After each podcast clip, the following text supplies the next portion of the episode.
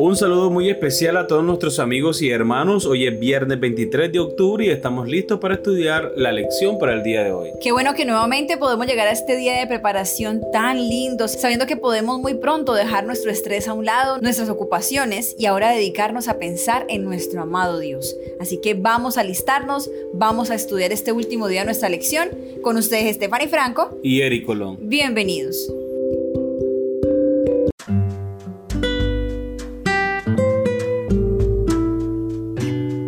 Para estudiar y meditar. El verdadero propósito de la educación es restaurar la imagen de Dios en el alma.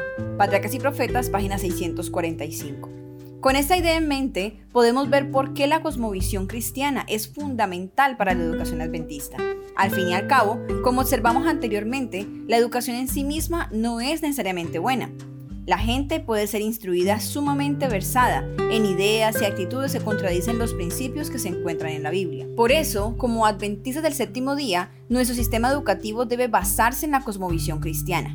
Esto significa entonces que todos los ámbitos generales de la educación, la ciencia, la historia, la moralidad, la cultura y otros se enseñarán desde esa perspectiva y no desde una que la contradiga o incluso la ignore.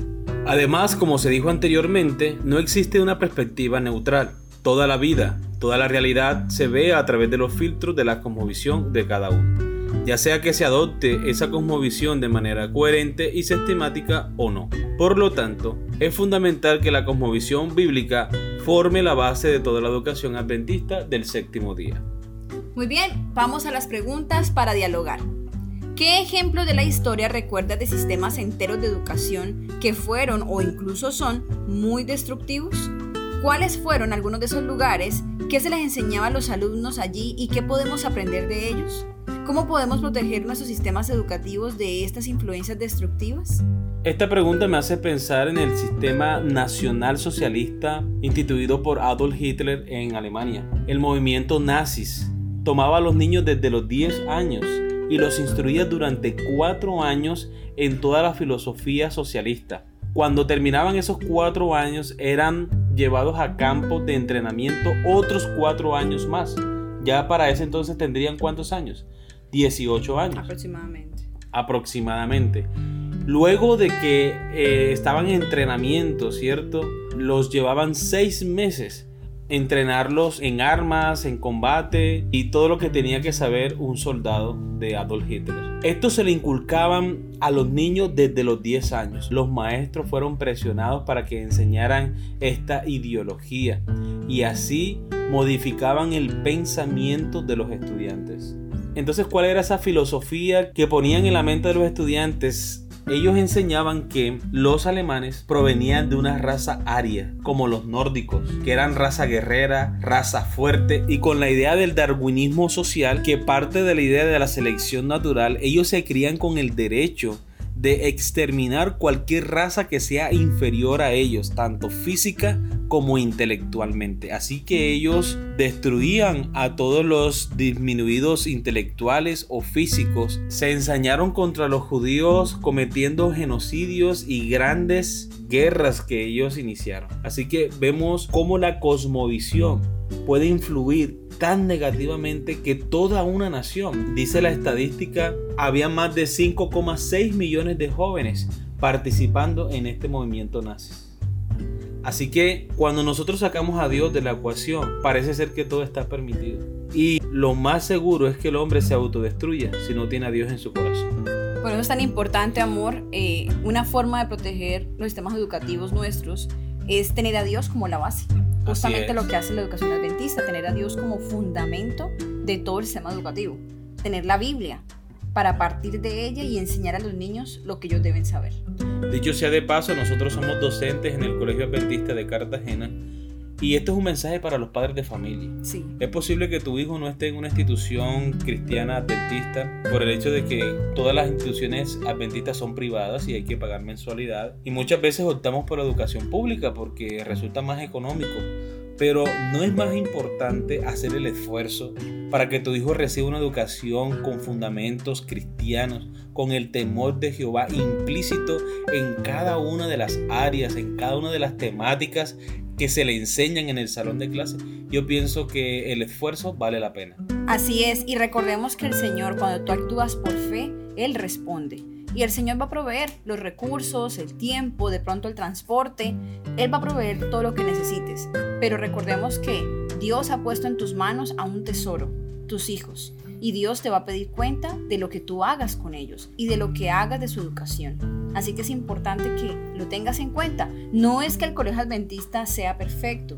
No, no lo es. También pueden haber inconvenientes como en cualquier otro lugar.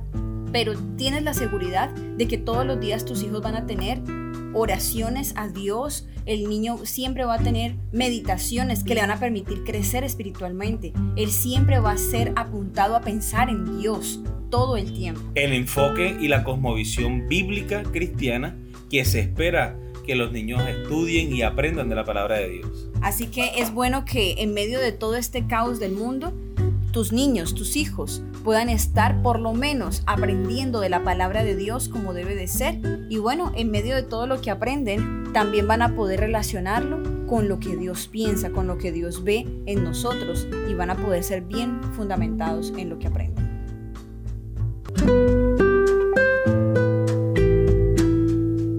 Bien, vamos a la pregunta número 2. La lección de esta semana analizó algunos de los puntos clave de una cosmovisión cristiana la existencia de Dios, la creación, la Biblia, el plan de redención y la ley de Dios.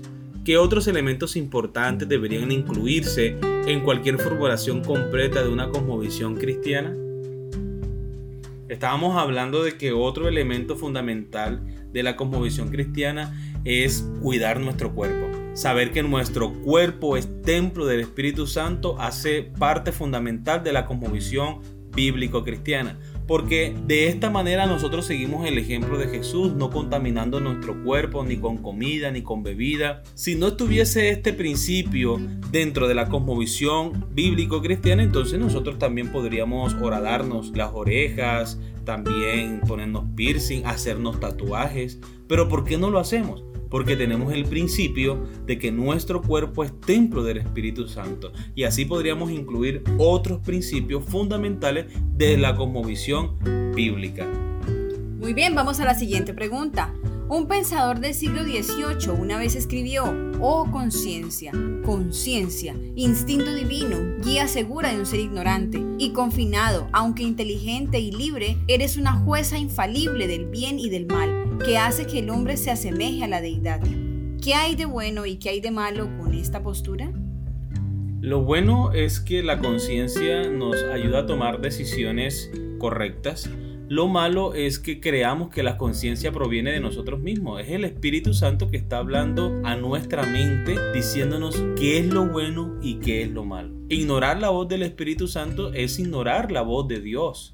Es ignorar la voluntad de Dios para nuestras vidas creer que somos guiados por una conciencia divina, pero ahí no establece cuál es esa divinidad porque para una persona que tenga una cosmovisión diferente puede ser que esa conciencia divina sea su propio Dios de acuerdo a su cultura. Pero estamos hablando del Espíritu Santo, de la obra silenciosa que hace en el ser humano. Amén. Bien, vamos a la pregunta final. Observa nuevamente esta declaración de Elena de White. El verdadero objetivo de la educación es restaurar la imagen de Dios en el alma. Patriarcas y Profetas, página 645. ¿Qué significa eso? ¿Por qué la educación adventista debe ser mayormente tan diferente de cómo el mundo ve la educación? ¿Qué significa la expresión restaurar la imagen de Dios en el alma? Significa que nosotros debemos desarrollar una mente cristiana. Y esa mente cristiana nos va a ayudar a formar un carácter semejante al de Cristo. ¿Cuál es el principio para una mente cristiana? Como dice Romanos capítulo 12 versículo 21, no seas vencido de lo malo, sino vence con el bien el mal. También podríamos citar Filipenses capítulo 4 versículo 8, todo lo que es bueno, todo lo justo, todo lo amable, si hay virtud alguna, si algo digno de alabanza, en esto pensad. Este es el principio para la mente cristiana. Nosotros debemos enfocarnos en las cosas celestiales. Cuando nosotros estamos enfocados en esto, podemos con nuestros hábitos, con nuestras tendencias, nuestras decisiones cada día formar un carácter semejante al de Cristo. Que dicho sea de paso, esto es lo que Cristo viene a buscar en su segunda venida, personas que se parezcan a Él en carácter. Entonces, volviendo a la pregunta, ¿qué significa? Significa que nosotros podamos exactamente desarrollar un carácter como el de Cristo siguiendo su ejemplo. Ahora, ¿por qué la educación adventista debe ser mayormente tan diferente de como el mundo ve la educación? Porque la educación adventista prepara jóvenes para el reino de los cielos, para una vida eterna, por eso no puede negociar sus principios y fundamentos cristianos no se puede negociar, porque estamos preparando a jóvenes para tener un encuentro con Cristo Jesús. Por eso el fundamento de nuestra enseñanza debe ser la Biblia y únicamente la Biblia. Amén.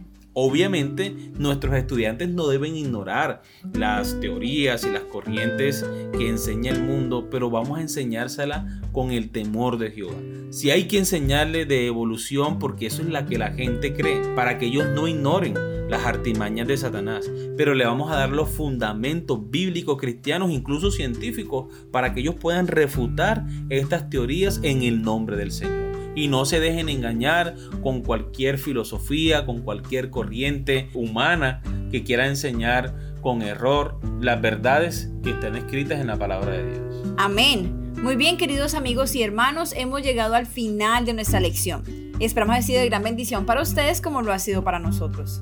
Les esperamos mañana con una nueva lección. Que Dios les bendiga.